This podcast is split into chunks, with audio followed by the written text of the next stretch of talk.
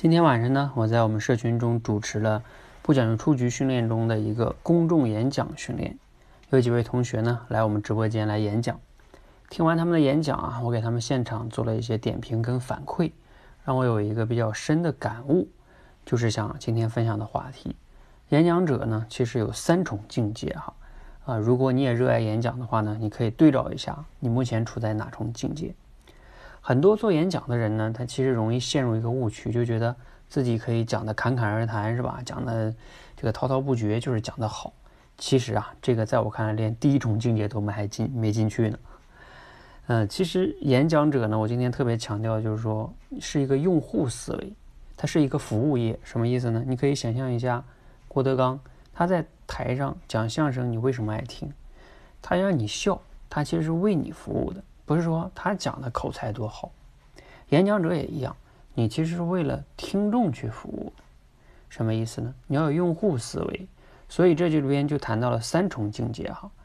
你站在用户的视角去评判你演讲的这个境界的话，第一重境界就是让人家能听进去，听都没听进去，刚听你三两句就不想听了，那 就别提你后边讲的什么观点多好，那都没有意义。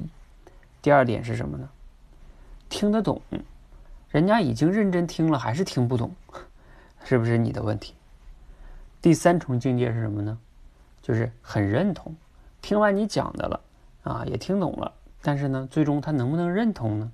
如果不认同，那可能也是有问题的。好，我们总结一下啊，演讲者的三重境界：听进去，听得懂，然后呢，听完了之后呢，还能很认同。你可以对照一下，你目前处在。哪一层境界呢？那有的人可能会说了：“哎呀，这个怎么样才能达到这三重境界呢？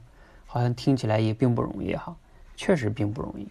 比如说，我们简单来说说啊，今天时间的关系，简单来说说。比如说这个听进去啊，你要想听进去，起码你不能讲太快吧？你讲的哇哇哇像机关枪一样，谁能听得进去？第二是什么呢？你讲的时候这个结构要比较清晰吧？你比如说你要像流水账一样，让人家。听者去思考你的逻辑结构，这就太难为别人了。比如像我今天分享，我首先这三重境界层层递进，是不是比较容易让你记住啊？结构清晰，还有听得懂，怎么能让别人听得懂啊？你首先不能讲太多什么专业的晦涩的词汇吧，别人听完这个大词又听下一个大词，根本听不懂。还有什么呢？你要善于举一些例子，用一些类比，是不是更容易让别人听得懂啊？还有第三重境界，你怎么能让别人认同呢？那我们都知道哈，这里边就要逻辑性推理了。你的这个逻辑推理能力强不强？如果简单来概括呢，就是有理有据有情。有理有据呢，当然就是逻辑推理了。但是我后边为什么加一个有情呢？